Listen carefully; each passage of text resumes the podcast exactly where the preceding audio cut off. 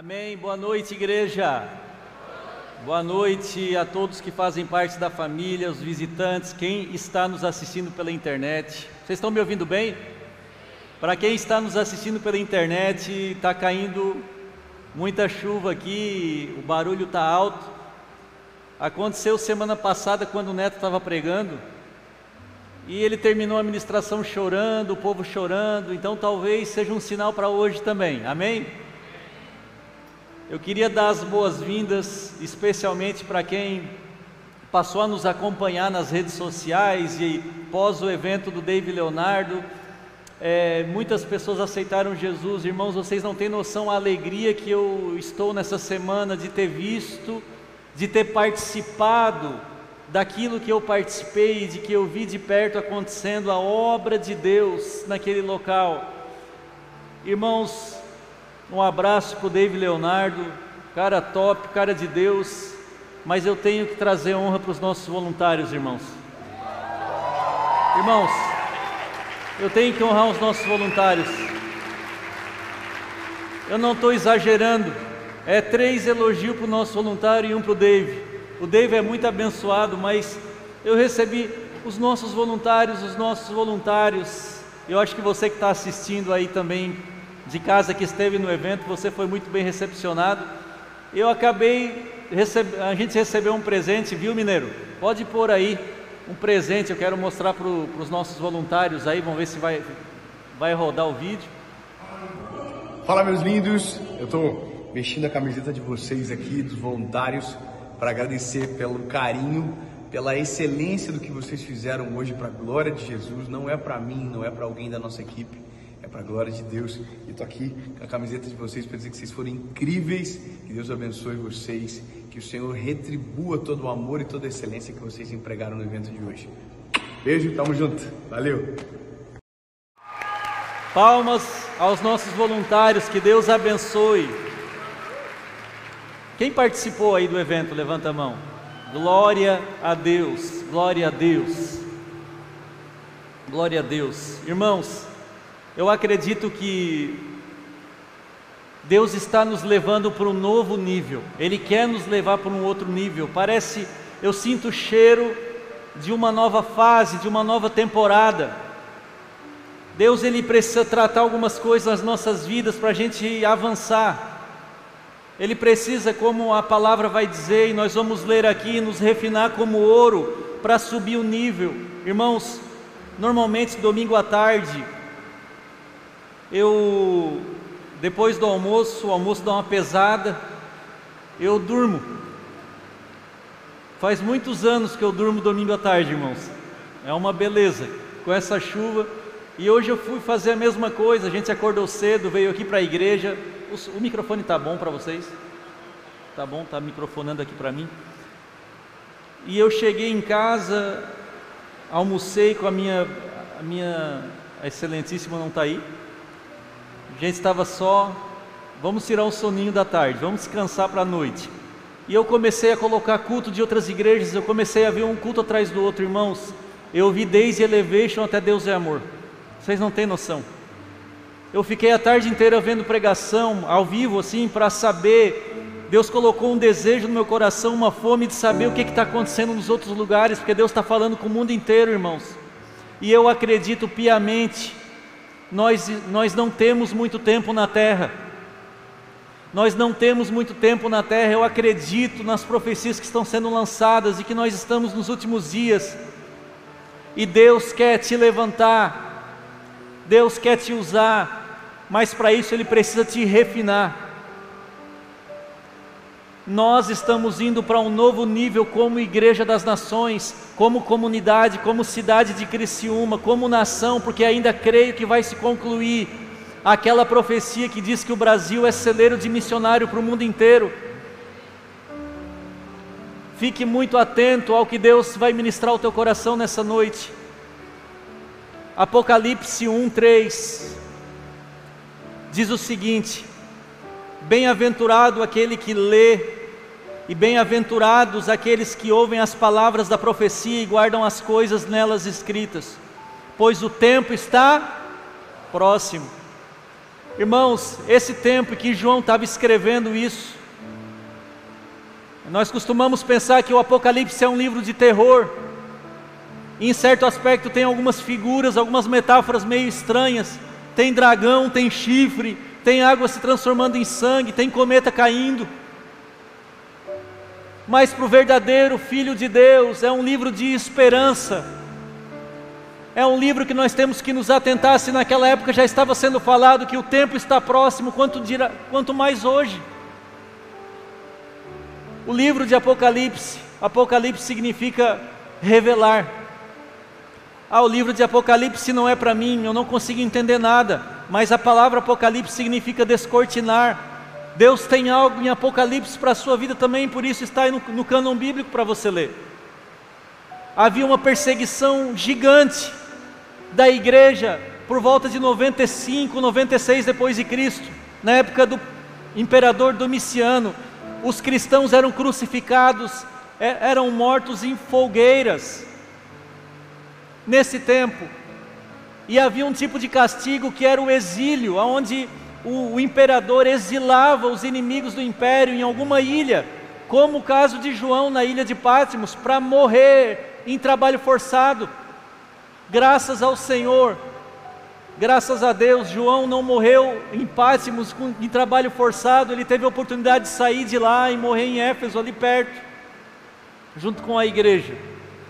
Mas era um período muito difícil, e aí João recebe esta revelação, que nós não costumamos pensar que é para nós, Apocalipse 1:9 diz assim: Eu, João, irmão e companheiro de vocês na tribulação, no reino e na perseverança em Jesus, estava na ilha chamada aonde?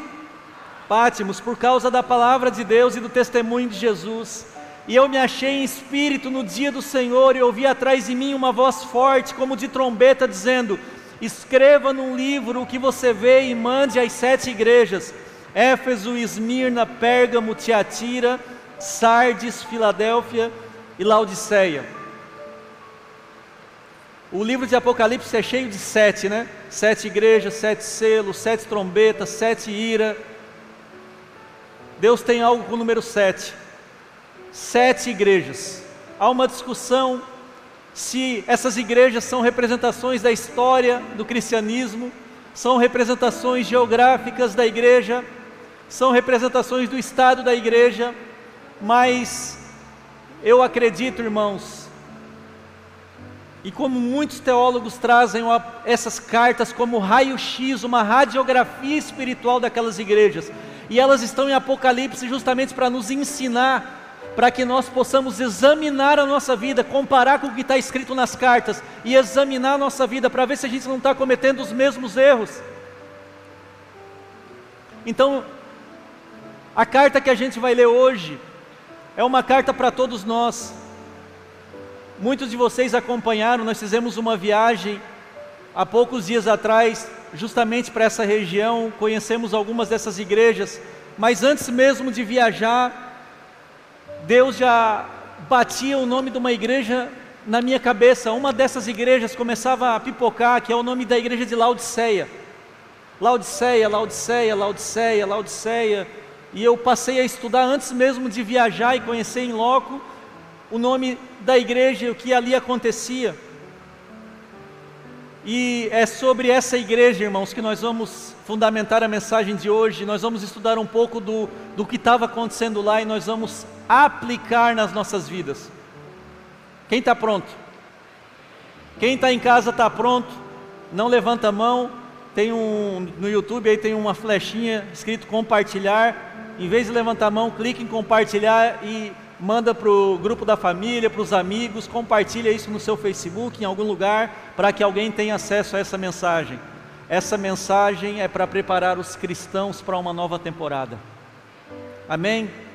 Vamos ler a carta Laodiceia então, Apocalipse 3, 14, diz o seguinte: Ao anjo da igreja em Laodiceia escreva: Essas coisas diz o Amém, a testemunha fiel e verdadeira, o princípio da criação de Deus.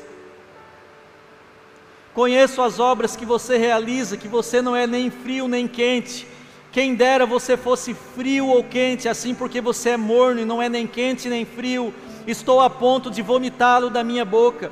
Você diz: Eu sou rico, eu estou bem de vida e eu não preciso de nada, mas você não sabe que é infeliz, sim, miserável, pobre, cego e nu. Aconselho que você compre de mim ouro refinado pelo fogo, para que você seja de fato rico. Compre vestes brancas para se vestir, a fim de que a vergonha da sua nudez não fique evidente, e colírio para ungir os olhos, a fim de que você possa ver. Eu repreendo e disciplino aqueles que amo, portanto, seja zeloso e arrependa-se.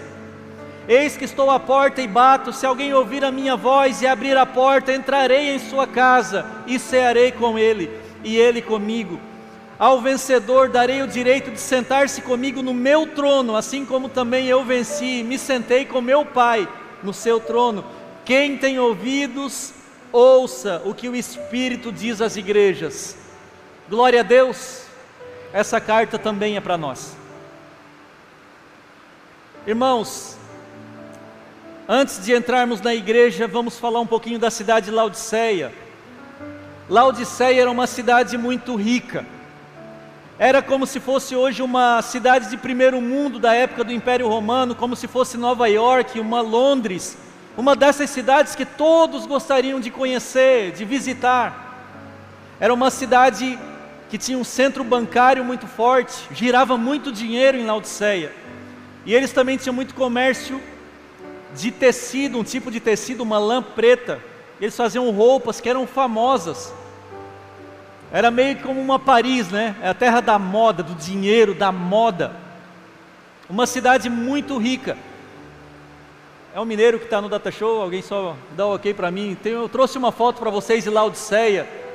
Né? A cidade é grande, é enorme, ela não está não, não, não tá desenterrada nem 50% dela, mas essa aqui é a rua principal, a rua dos mercadores e tudo mais.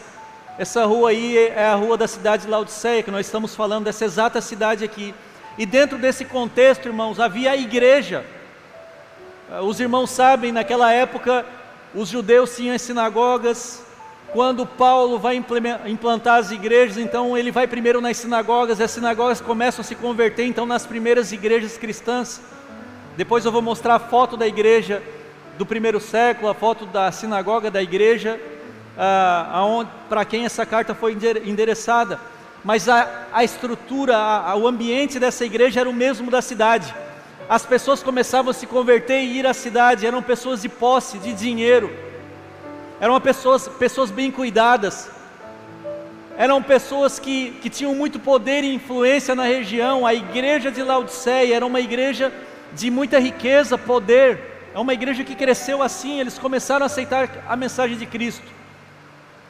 E eles mesmos batiam no peito e começaram a dizer, como nós vamos a ver mais adiante: nós vamos bem, a nossa igreja vai bem, está tudo certo, mas aonde há um sucesso, aonde você vê um sucesso, Deus pode estar vendo ruínas. Esse é o tema da mensagem de hoje. Eu não lembro se eu disse quando o sucesso está em ruínas.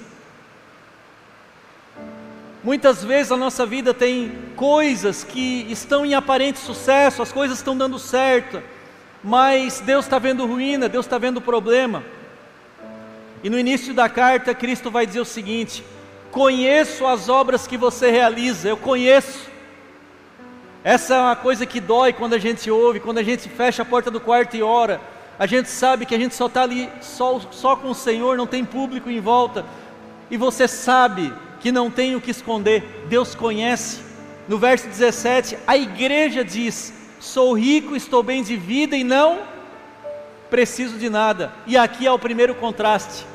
Presta atenção, enquanto Deus está dizendo: Conheço, Cristo, na verdade, que mandou escrever a carta, conheço as tuas obras, eu sei quem você é. A igreja está dizendo: Não, eu estou bem, eu sou rico, eu sou próspero, eu estou na crista da onda. Eu estou com o maior número de seguidores do Instagram que eu poderia ter, os meus negócios estão dando certo, tudo está dando certo, mas Deus já está vendo o problema. Então há um contraste muitas vezes com o que a gente diz, entre o que a gente diz e o que Deus está dizendo. E irmãos, é, isso é muito sério. Presta atenção, está chovendo, tem barulho, Você está na sua casa, de repente tem alguma interrupção. Para tudo e escuta. Escuta o que Deus está falando a você. No dia do julgamento, nós não vamos ser medidos por aquilo que a gente pensou, ou por aquilo que a gente disse que iria fazer, ou por aquilo que a gente pensou que iria fazer, ou por aquele que, aquilo que a gente planejou que iria fazer. Cristo vai falar sempre que vocês, em Mateus 25, sempre que vocês fizeram a um desses pequeninos, a mim fizeram.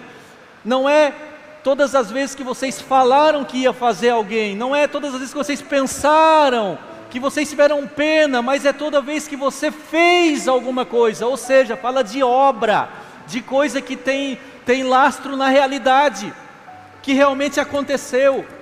Então não importa muito para Jesus o que você fala, Importa quem você é e aquilo que você faz. E ele grita do céu quando você dobra o joelho: Eu te conheço. Meu filho, eu te conheço. Não adianta esconder nada de mim. As coisas não vão tão boas quanto você diz que vão.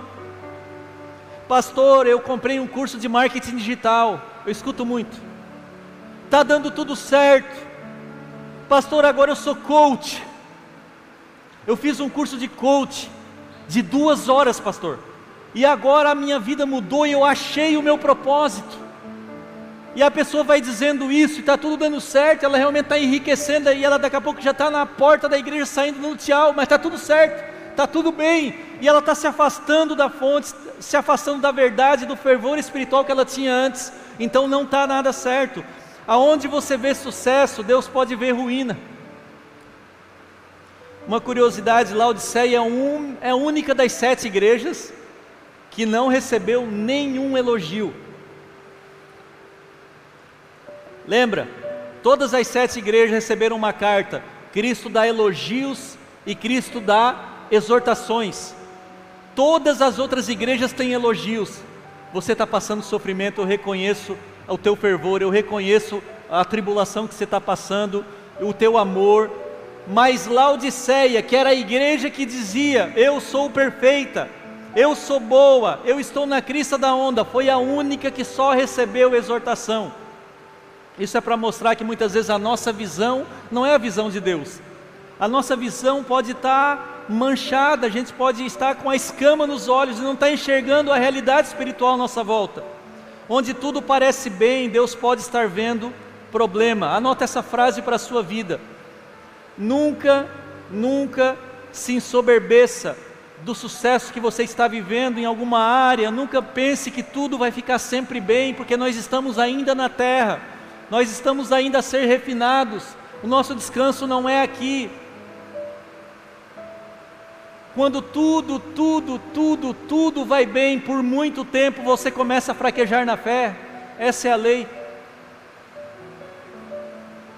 E uma coisa interessante é as águas de Laodiceia. Nós ouvimos falar de águas ali, né? Na carta. Cristo usa metáforas, figuras, para tentar passar a mensagem.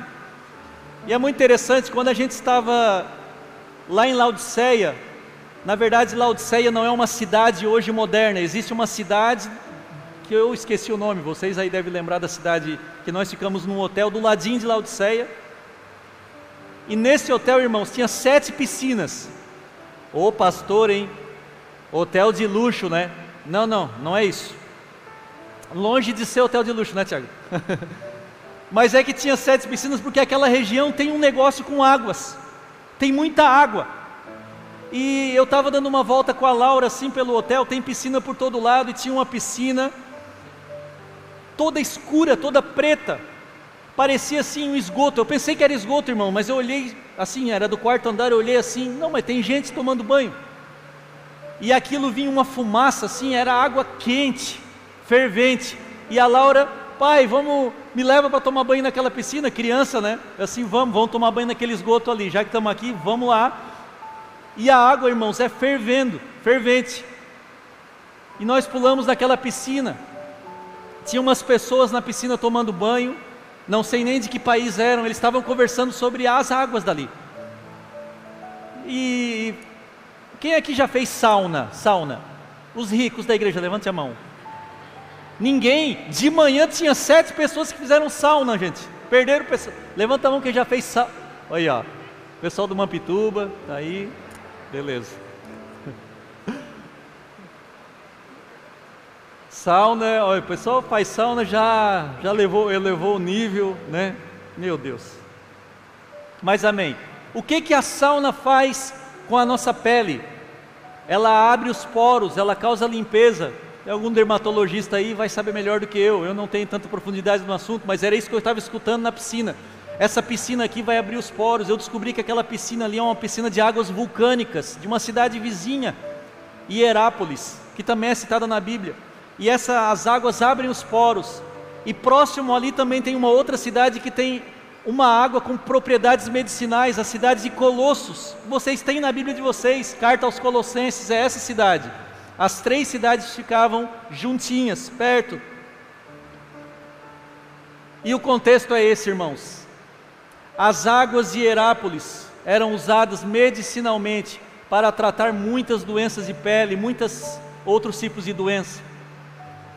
Tinham muitos sais minerais. As águas de Colossos frias era água que fechava os poros era usada no tratamento, então ele juntava as águas das duas cidades para promover cura nas pessoas e gente de todo o Império Romano ia lá para ser curado. Foi encontrado ali em Herápolis uma região com mais de 3 mil, 4 mil esqueletos enterrados, que era um hospital que tinha. Então a pessoa morria, eles enterravam ali mesmo. Isso é muito interessante, irmãos, porque nós temos de um lado uma cidade com, com águas borbulhantes. Do outro lado, uma cidade com águas frias, porém medicinais. E Laodiceia, você pode estar perguntando. Laodiceia não tinha nenhuma das duas águas. O que os romanos faziam naquela época, quando a água não chegava a um determinado local, era, era construir um aqueduto, transportava a água por quilômetros até chegar na cidade. Qual foi a ideia que os engenheiros da época tiveram? Vamos puxar água de Herápolis, água de Colosso, e vai ter água em Laodiceia. Só que o que, que acontecia no meio do caminho, irmãos? A água percorria tantos quilômetros que ela chegava em Laodiceia morna e sem as propriedades medicinais, ela chegava cheia de impureza, porque nos aquedutos, enfim, vinham sedimentos, vinha poeira, vinha. Chegava em Laodiceia água ruim. E é interessante que isso até hoje é assim. Primeira dica que nós recebemos ao chegar nesse hotel foi: não bebam água da torneira porque vocês vão passar mal no hospital, por causa do alto teor de impureza e de sais minerais diferentes e um odor forte. Essa é a água de Laodiceia.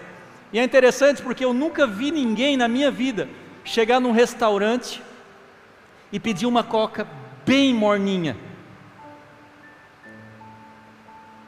Tem alguém que gosta de Coca-Cola, ou já me vê uma água com limão, mais água na temperatura ambiente bem, de preferência morna. Alguém gosta? Não.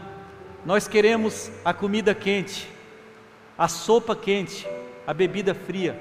Ninguém gosta de algo morno porque algo morno é algo sem graça. É algo que não faz a diferença.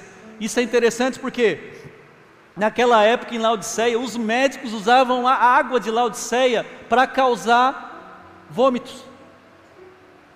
Quando eu era adolescente, eu conheci um chá famoso, chá de boldo. Eu não conhecia esse chá. Um dia eu estava enjoado. E alguém não, foi num retiro. Enjoado que eu digo não, não que eu estava chato, mas eu tava tinha comido alguma coisa, não me caiu bem. E alguém veio, alguma tia da cozinha, sempre tem ela, um chá de boldo, meu filho. Olha lá um chá de boldo, não lembro quem é a pessoa.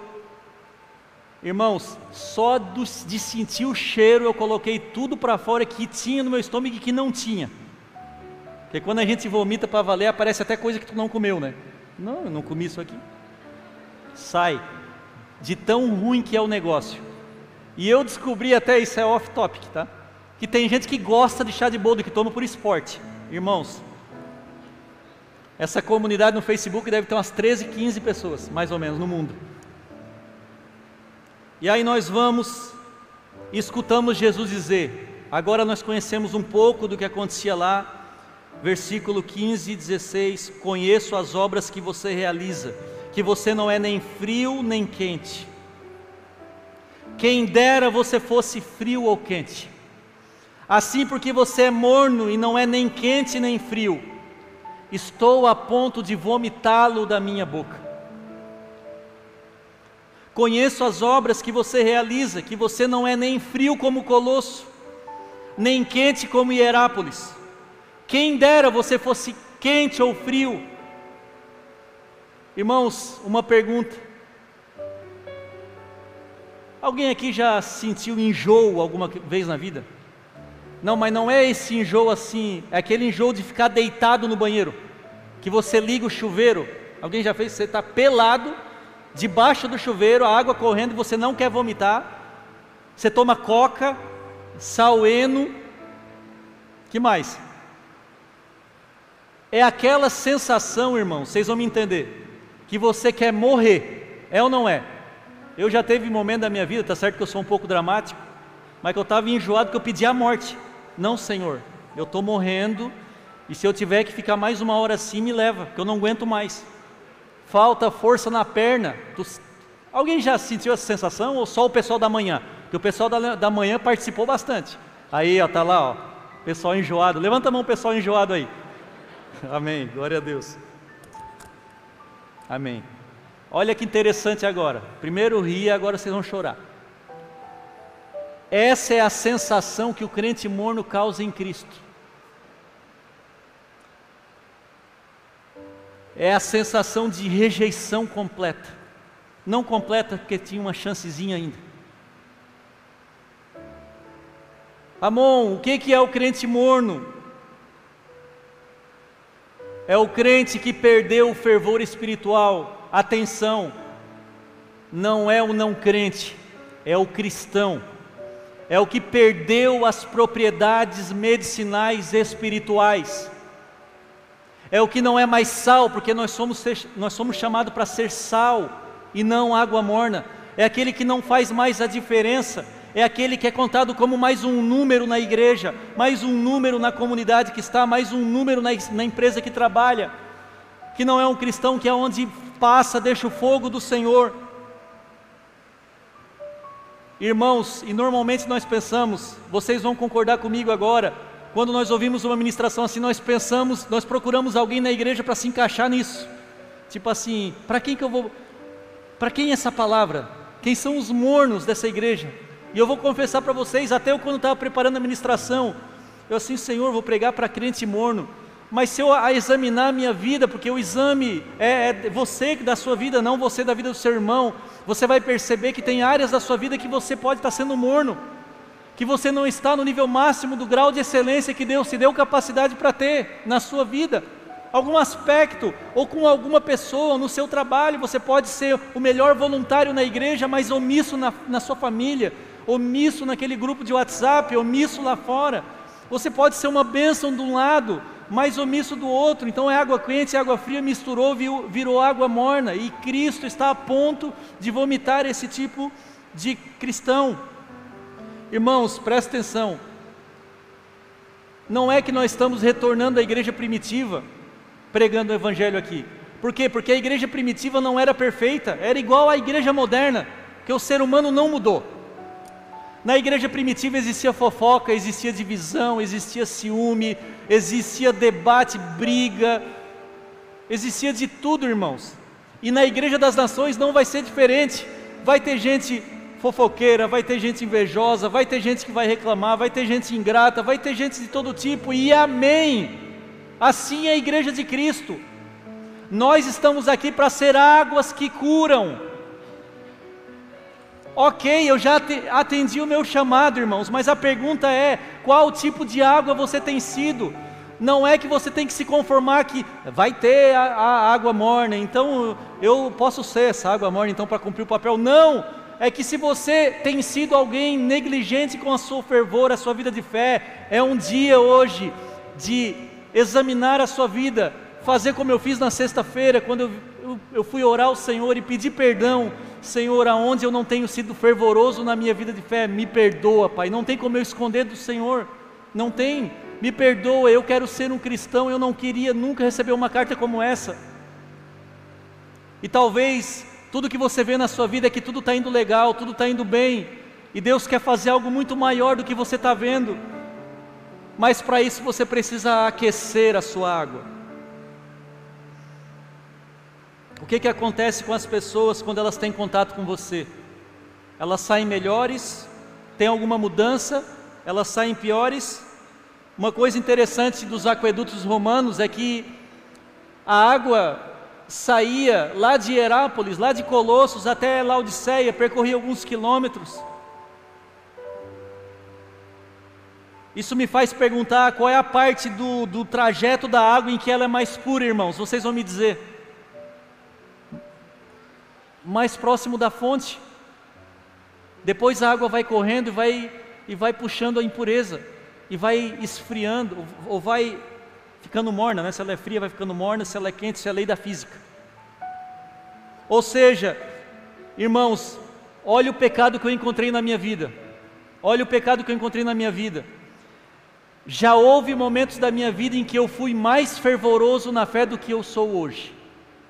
Eu quero saber quem está comigo nessa. Se você está vivendo o nível mais fervoroso que você já teve na sua vida, não levante a mão, mas se você é assim como eu, sabe que já teve alguma fase da vida que você já esteve mais fervoroso, levante a mão comigo. Beleza, então nós padecemos da mornidão. Nós precisamos voltar a ter o fervor que nós tínhamos antes e ainda mais. Quanto mais longe, independente de Deus, quanto mais longe eu estou da fonte, mais morno eu fico. Então, qual é o melhor caminho, irmãos? O que, que nós temos que fazer para ser uma igreja de avivamento? É voltar para a fonte, é voltar à pureza, é voltar ao início, reaprender muitas vezes tudo de novo. E continuar a jornada. Uma outra coisa em Apocalipse 3,17, nós estamos na carta de Laodiceia. Cristo vai dizer: Você diz, você diz, sou rico, estou bem de vida e não preciso de nada, mas você não sabe que é infeliz, pobre, cego e nu. Nós vimos, irmãos, o contexto da cidade era uma cidade riquíssima, sistema bancário, as, as moedas foi cunhada naquela região. Nós tivemos num museu lá, onde foi cunhada as primeiras moedas, lá em Herápolis. Tem um museu com as primeiras moedas, que interessante, eu nem sabia, fui saber lá. Dinheiro tinha, prosperidade tinha. Mas se nós retrocedermos um pouco, nós vamos pegar uma, uma carta que Cristo manda para a igreja de Esmirna. Nós vamos ler um pedacinho da carta. Conheço a tribulação pela qual você está passando, a sua pobreza, mas você é rico. Olha que coisa interessante. A igreja que se dizia rica, Deus está dizendo: você é pobre.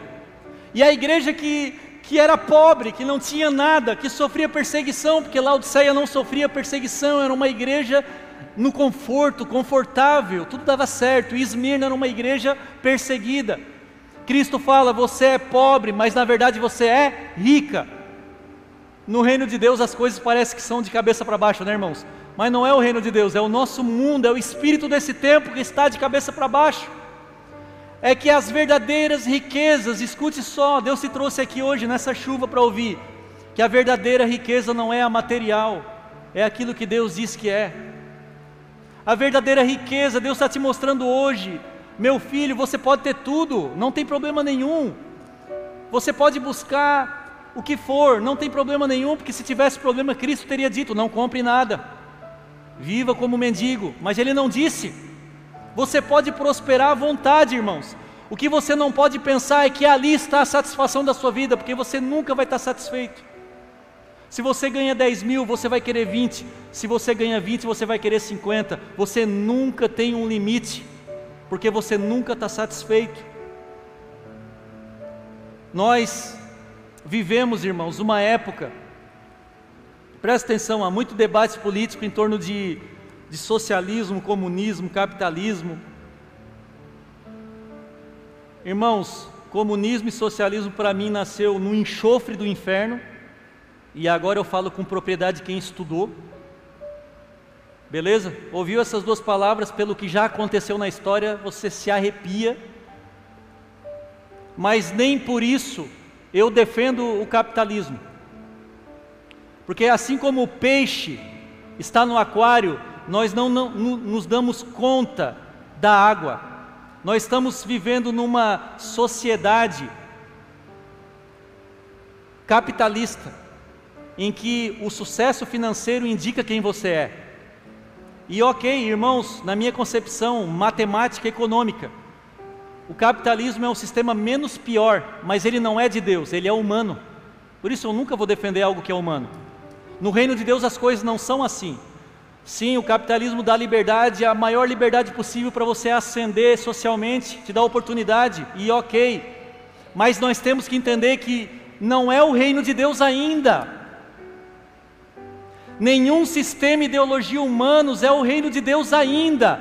O reino de Deus é algo muito maior, as riquezas do reino são muito maiores do que essas que nós temos visto e tem, e tem nos prometido a nós, que o mundo nos promete a nós. Como que a igreja de Laodiceia se comportava? Ela começou a usar parâmetro humano no lugar dos valores do reino. Então o que contava ali era entrada de dinheiro. O que contava ali era número de seguidor no Instagram, é sucesso. Não é assim que a gente mede as pessoas hoje? Não é assim que a gente respeita ou deixa de respeitar, honra ou deixa de honrar alguém? Isso é porque nós estamos mergulhados nesse mundo, no espírito desse século, que nos diz a verdadeira riqueza é essa, e Cristo está dizendo não é essa, não é essa. Uma frase muito forte do Charles Spurgeon: às vezes Deus está tão irado com o homem que o enriquece. Às vezes, irmãos, o homem é soberbo. Eu já fui, eu tenho que lutar para não ser. Você também. E parece que Deus vai mandar um anjo para impedir você de errar, e às vezes Deus dá mais corda. Deus dá mais corda. Vai, meu filho, se é isso que você quer, vai na força do teu braço. Vai mais um pouquinho, vai mais um pouquinho, vai na força do seu braço. E aí a gente cai. Quando a gente cai, a gente vai para os pés do Senhor chorar. Que era da onde a gente nunca deveria ter saído. Eu queria pedir que mostrasse a foto da igreja de Laodiceia. É muito interessante porque uma igreja rica, bilionária da época, vamos dizer nesses termos, tá? Uma igreja que estava na crista da onda, que só crescia, que não tinha perseguição nenhuma, que tudo ia bem. Hoje é só pedra. Hoje está numa região secularizada e islamizada. Aonde está a igreja de Laodiceia hoje, irmãos? Em ruínas. Aquilo ali é a igreja de Laodiceia, literalmente, tá, irmãos? Não é um desenho da internet, tá? Essa é a igreja de Laodiceia, lá tem batistério, lá tem banheiro, tem tudo como uma igreja. Me tocou muito o coração, porque é mais ou menos o tamanho da nossa igreja. Quando a gente passou lá, né, tinha que fazer fila, tinha uns vidros para passar por cima, não pisar nos ladrilhos da época e tal. E eu assim, meu Deus, é o tamanho da nossa igreja já naquela época, olha só. E hoje é só pedra e sumiu da história. A cidade que era uma Nova York da época, hoje virou história. É assim que vai ficar aquele que confia nas riquezas materiais, no poder de comunicação, da influência desse mundo. Mas irmãos, nem tudo são dores. Cristo dá uma chance. Há uma esperança para mim e para você, amém? Fala para o teu irmão, há uma esperança para você. Se você está respirando nesse momento, se você está vivo aí na cadeira, não só uma esperança para você, mas como Deus ainda quer usar você para algum avivamento aqui na terra. Eu não sei como Ele vai usar você, mas Ele quer usar você. E eu quero confessar um negócio para vocês: nós precisamos de vocês nessa obra, irmãos. Nós precisamos, Deus nos uniu. Apocalipse 3,18: Cristo aparece como um mercador, dizendo o seguinte: aconselho que você compre de mim. O que, que Cristo está vendendo ali? Ouro refinado pelo fogo, para que você seja de fato. Compre o que? Vestes brancas para se vestir, a fim de que a vergonha da sua nudez não fique evidente. E um terceiro produto que Cristo está vendendo ali é o que? Colírio para ungir os olhos, a fim de que você possa ver. Cristo aparece como um, com solução. Três produtos, ele aparece como um mercador na igreja. Ele diz assim: para não acontecer o pior, para eu não vomitar vocês da minha presença, compre de mim ouro refinado. Não podia ser ouro, porque ouro eles já tinham. Tinha que ser ouro refinado. Pelo quê? Pela peneira? Não, pelo fogo. Que é só o fogo do Senhor para refinar esse tipo de ouro e para refinar a nossa vida. Veja bem, Laodiceia não tinha perseguição. Vocês lembram que eu comecei dizendo que o contexto de Apocalipse é um contexto de perseguição? Lembra disso? Mas essa igreja vivia em conforto. Ela, ela se fluiu com o mundo. Ela não recebia perseguição. Até hoje eu não sei porquê, eu fui pesquisar, mas não tinha perseguição. Presta atenção. Cristo fala: vocês têm, vocês têm que comprar ouro refinado. Ouro vocês têm. O que, que é o refino? O refino é o sofrimento. O refino é o sofrimento. Esmirna sofria, portanto era rica. Laodiceia não sofria, portanto era pobre. Olha a conclusão, é lógica. Ou seja, se eu passar muito tempo sem sofrimento, eu vou sair dos caminhos do Senhor. É natural.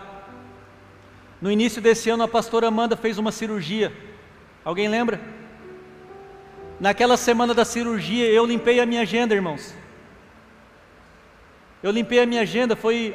Eu não expressei muito ela, talvez até me ache um pouco frio, mas eu não sou de chorar e tal, mas eu fiquei bem preocupado, mas eu não posso, sou o HQD, né? Eu sou HQD, eu não demonstrei a minha preocupação, fui forte, sou HQD. Sou homens que decidem. E ela estava de canto chorando lá em casa, como é que vai ser? Na noite anterior, lembra nós na cama? E ela chorando, amanhã eu vou fazer cirurgia. Aí eu vou deixar as instruções. Ela queria deixar as instruções. Tu lembra? As regras, caso eu me for. Assim, calma. Calma, vai dar tudo certo. Eu já estava quase acreditando nela. Calma, vai dar tudo certo. Mas o que, que eu fiz, irmãos? Eu fiquei em função dela. Tinha aconselhamento marcado, eu cancelei. Tinha reunião, tinha live, tinha uma porção de coisa marcado na igreja que eu cancelei tudo. Por quê? Porque eu tinha, eu estava sofrendo junto com ela, era o meu momento com ela. Às vezes, tudo que você precisa para realinhar suas prioridades é um pouco de sofrimento. Quando o sofrimento bate a sua porta, muitas vezes não é porque Deus é mal com você, mas é porque tem algo errado na sua vida que Ele quer corrigir. Aí o sofrimento bate a sua porta e você vai reclamar com Deus. E Deus diz: Foi eu que mandei esse sofrimento. Eu estou tentando te refinar como ouro refinado. Você precisa um pouco de temor, de fervor espiritual. Você está frio, ou eu preciso te levar para um próximo nível. E a única maneira disso acontecer é você sofrer um pouco. Não é que Satanás se levantou e está tentando destruir isso, ele, ele sempre está fazendo isso mas é tudo com permissão de Deus. Mas quando o sofrimento bate, quando você está com uma situação mais difícil na sua vida, você começou a realinhar prioridades que antes você não tinha. Quando você não tem dinheiro para pagar um boleto, você começa a realinhar suas contas e a tirar aquilo que não é tão importante assim, você começa a realinhar prioridade. Às vezes, tudo que eu preciso é um pouco de sofrimento para mudar as minhas prioridades. A segunda coisa que Cristo estava vendendo ali era vestes brancas. Compre de mim vestes brancas. Irmãos, a igreja de Laodiceia era um verdadeiro desfile de moda. Você imagina os tecidos talvez mais desejados do mundo, aquela lã preta, fina, finíssima. Os crentes de Laodiceia, da igreja, daquela sinagoga que depois virou igreja, vestiam esses tecidos, era da cidade deles, com certeza ali era mais barato. Então imagine que todo mundo andava bem vestido nessa igreja. Mas é muito interessante que toda vez que a igreja parece ter um ponto forte, Cristo vem e diz: Não, esse é o teu ponto fraco. Vocês têm ouro, mas vocês têm que comprar ouro refinado. Vocês andam elegantemente, mas vocês estão com a alma nua. Vocês não estão vestidos, vocês não estão vestidos com as vestes da santidade, do fervor, com atos de justiça. Não, vocês são, são belos por fora. Como Cristo disse aos fariseus: vocês são bonitos, são sepulcros pintados, ornados por fora, mas por dentro é só podridão. Então, irmãos, é óbvio que o problema não está na sua roupa, irmãos. É óbvio que você tem que se arrumar. É óbvio que você pode se arrumar. Você tem que andar bem vestido, irmãos. Isso até conta ponto social aí na rua, Para você ser um, um, bom profissional, ter um bom relacionamento com as pessoas, você tem que se arrumar, pentear o cabelo, escovar os dentes, isso é básico. Não é, não é isso que Cristo está dizendo. Só que Ele está dizendo: não esqueça de vestir a sua alma, porque no dia do juízo a sua alma vai estar coberta pelo sangue do Cordeiro, pelas vestes brancas puras, e você não vai passar vergonha. Quantos, quantos cristãos que aceitaram a Cristo, que entregaram a sua vida, que vieram para Jesus no grande dia, se encontrarão com a alma nua.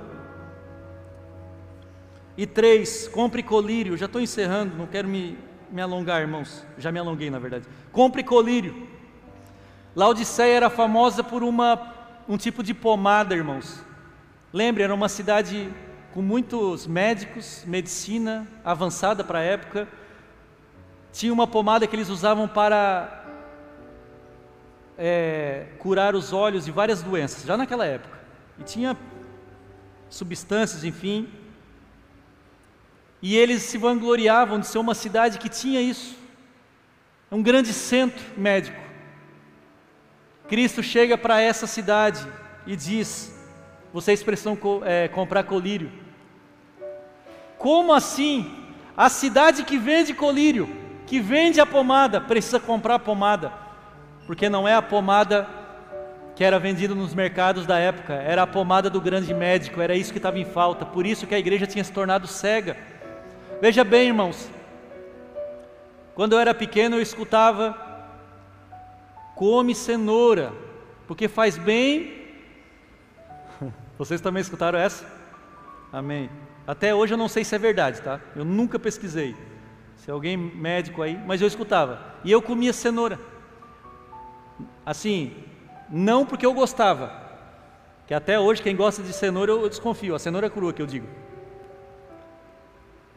Mas isso é interessante porque nos ensina um princípio, aquilo que nós consumimos pode beneficiar ou prejudicar a nossa visão.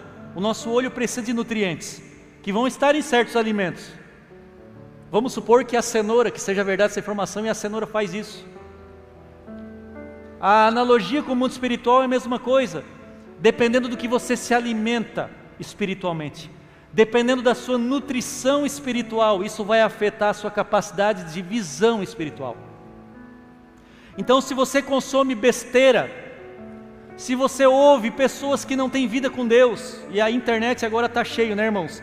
De uma porção de coisa falando em nome de Deus, mas falando bobagem. E você pode, ai, que coisa mais linda, essa mensagem, e você de repente está comendo uma besteira que vai tornar você cego espiritualmente. Irmãos, de quem você tem que comer? De quem é especialista no assunto? Você tem grandes heróis na fé, pessoas top aí na internet, na nossa igreja, na nossa cidade, que pessoas que você conhece, que estão pregando o puro, o verdadeiro evangelho, e você pode seguir essas pessoas, comprar os livros delas, pessoas que você conhece, para você ter uma boa nutrição espiritual e nunca se tornar um cego. Outra coisa, você precisa ler a Bíblia diariamente, irmãos. É um desafio ou não é? Não tem dia que parece que não dá tempo, mas só parece, dá tempo. É que, de novo, às vezes nós temos que dizer: Senhor, manda uma perseguiçãozinha, que eu estou precisando. Que dá tempo, irmão. Mas é que nós estamos igual Laodiceia muitas vezes, com a prioridade invertida. Se alimente da palavra e ouça bons pregadores, se alimente bem para que você nunca fique cego.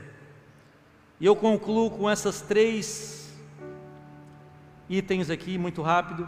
Primeiro, Cristo amava esses cristãos, mesmo mornos, tá? Então assim, ai meu Deus, a vida acabou para mim. Eu descobri que eu sou a água morna de Laodiceia, que as pessoas ficam nauseadas e Deus tem nojo de mim. Então isso aí já é vitimismo. Cristo amava, tanto amou que mandou uma carta para disciplinar.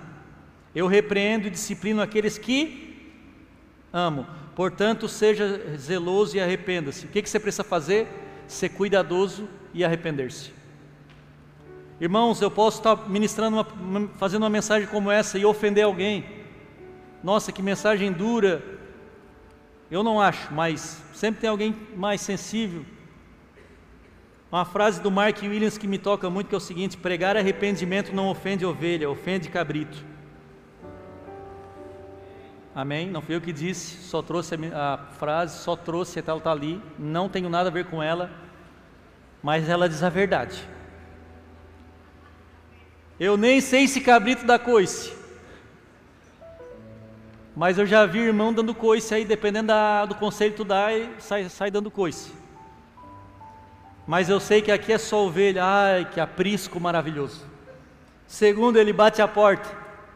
Eis que estou à porta e bato, se alguém ouvir a minha voz e abrir a porta, entrarei em sua casa e cearei com ele e ele comigo. Deus quer fazer um avivamento dentro da igreja das nações. Deus quer fazer. E Ele está batendo a porta.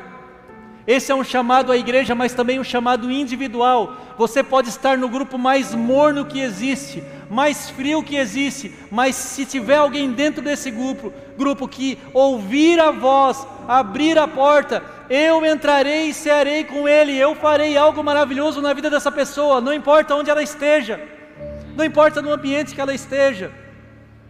Cristo estava do lado da igreja de Laodiceia, do lado de fora, batendo para entrar. Quem atender será recompensado. Três, o vencedor reinará com Cristo. Eu espero esse dia, irmãos. Irmãos, nós reinaremos com Cristo, no reinado de Cristo aqui na terra. Cristo vai ter o reinado dele e nós reinaremos. Apocalipse 3, 21. Ao vencedor darei o direito de sentar-se comigo no meu trono. Você já parou para pensar nessa, na força dessa frase? Aquelas pessoas que Deus, que Cristo estava a ponto de vomitar, se se arrepender e abrir a porta, vai sentar no trono de Cristo. Que Ele vai dar o direito. Então, reinar com Cristo não é para todos. Não é para todos aqui. Não é para todos nessa cidade é para todos que atenderem ao chamado, é para aqueles que estão escutando Cristo bater, todo dia te chamando para o devocional, para a leitura bíblica, para se voluntariar em algum ministério na igreja. Ele está batendo todo, todo dia, e você sabe do que eu estou falando. Você sabe que ele tem batido a porta do seu coração. Ele quer mais fervor, Ele quer mais compromisso, Ele quer mais de você para um nível que nós estamos indo como igreja. Essa semana eu conheci uma irmã, eu conheci que eu digo, eu conheci na internet. Irmã Maria Lorena, publiquei no meu Instagram, coloquei um podcast lá de duas horas. Irmãos, eu sou muito seletivo para ouvir pessoas na internet, muito. Mas eu ouvi o podcast que ela participou e a voz dela, só quando ela começa a falar, já me deu um espírito de temor. Eu parei tudo que eu estava fazendo e eu fiquei escutando. E hoje eu vi de novo, antes de vir para cá.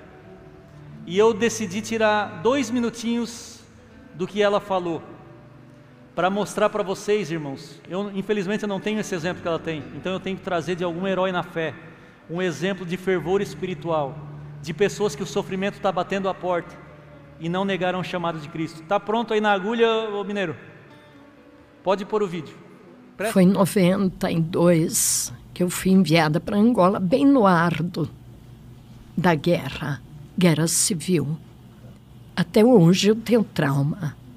Se hoje eu escutar um tiro, eu tenho muito trauma disso. Uhum. Eu sofri muito nós ficamos totalmente sem água, sem luz. Não tem nem como explicar o que é uma guerra, o que é um sofrimento. Não tem um mercado para você comprar algo, você tem dinheiro, mas não tem alimento. Nós só tinha peixe e arroz para comer, dia após dia. Portanto, que a gente levantou 70 dias de jejum. Meu Deus juntamente com o pastor. Foi muita lágrima, irmãos. Muita criancinha sem pai, sem mãe. E eu fui juntando as crianças, levando para a igreja. Aquilo é terror 24 horas. Você não sabe se você vai anoitecer ou vai amanhecer vivo. Então, o terror da morte, ela te encerca 24 horas. Foi muito sofrimento. Foi ali que eu aprendi a valorizar uma alma.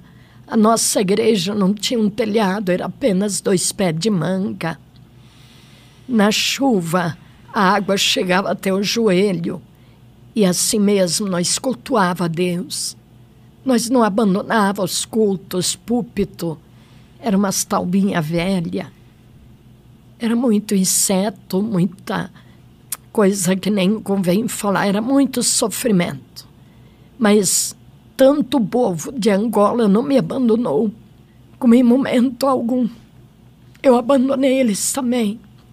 Tanto eu como o pastor. O que nós comíamos, eles comiam.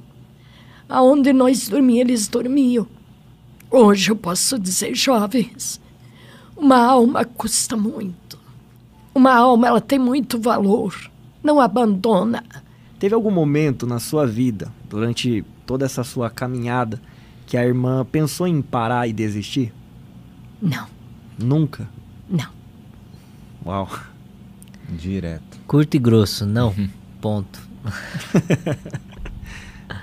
Passei muita prova, muitas lutas em toda a caminhada, mas parar não posso. Não posso, não. A chama do Espírito de Deus, Uau. a graça, ela queima. E no momento mais lindo é quando você está no poço. É quando você pensa que tudo acabou. É o momento que o Pai se aproxima.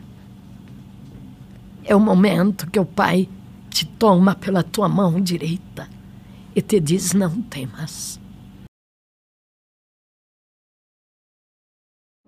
Amém. Glória a Deus. É um episódio para você ver e ficar passando vergonha. Porque por menos de 1% do que ela viveu, eu já pensei em desistir, irmãos. Essa para mim é a representação de Esmirna. Você é pobre, mas na verdade você é rico. Deus está te chamando para um novo nível de compromisso. Ele vai fazer um avivamento nessa igreja, como Ele já prometeu. Mas Ele precisa de pessoas. Pessoas que não vão pensar duas vezes. Você já pensou em desistir? Não. Eu quero ser assim. Não. Não tem essa possibilidade. Até o último dia da minha vida, eu vou servir no reino de Deus. Não há outra possibilidade. Se ponha de pé. Põe a mão no seu coração e comece a fazer uma oração de arrependimento, porque sem arrependimento o avivamento não vem, a vida não vem, a vida do Senhor não vem. Vamos, se você acha que você tem sido morno, se você acha que você tem vivido uma vida confortável e tudo vai bem, se arrependa e diga: Senhor, eu não quero ser cego, eu quero olhar com a tua visão. Põe a mão no teu coração e comece a pedir perdão para o Senhor. Não é a mim que você está orando, não é ao irmão do teu lado, é ao Senhor que você está orando. Diga: Senhor, me ensina, Senhor, a ser um cristão, o cristão do próximo nível. O cristão, Senhor, do próximo nível, me perdoe pelas imaturidades, pelas infantilidades minhas na fé. Me perdoe, Senhor, pela falta de fervor espiritual. Me perdoa por ser frio, muitas vezes morno, mas raramente quente, Senhor.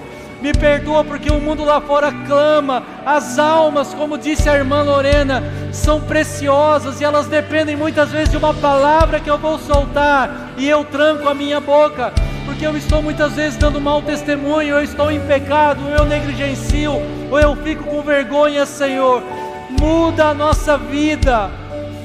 O Senhor não precisa nos prosperar se o Senhor nos, nos mudar primeiro. O Senhor não precisa nos levar a um novo nível de sucesso se primeiro não nos levar a ser ouro refinado. Ele tem um avivamento para essa casa, para essa cidade, mas isso não vai acontecer se não passarmos pelo fogo se não passarmos pelo sofrimento e ali entregarmos diariamente a nossa vida ao Senhor. Em nome de Jesus. Em nome de Jesus. capaz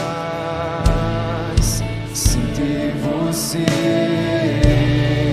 Você vai me encontrar aqui. Eu quero ser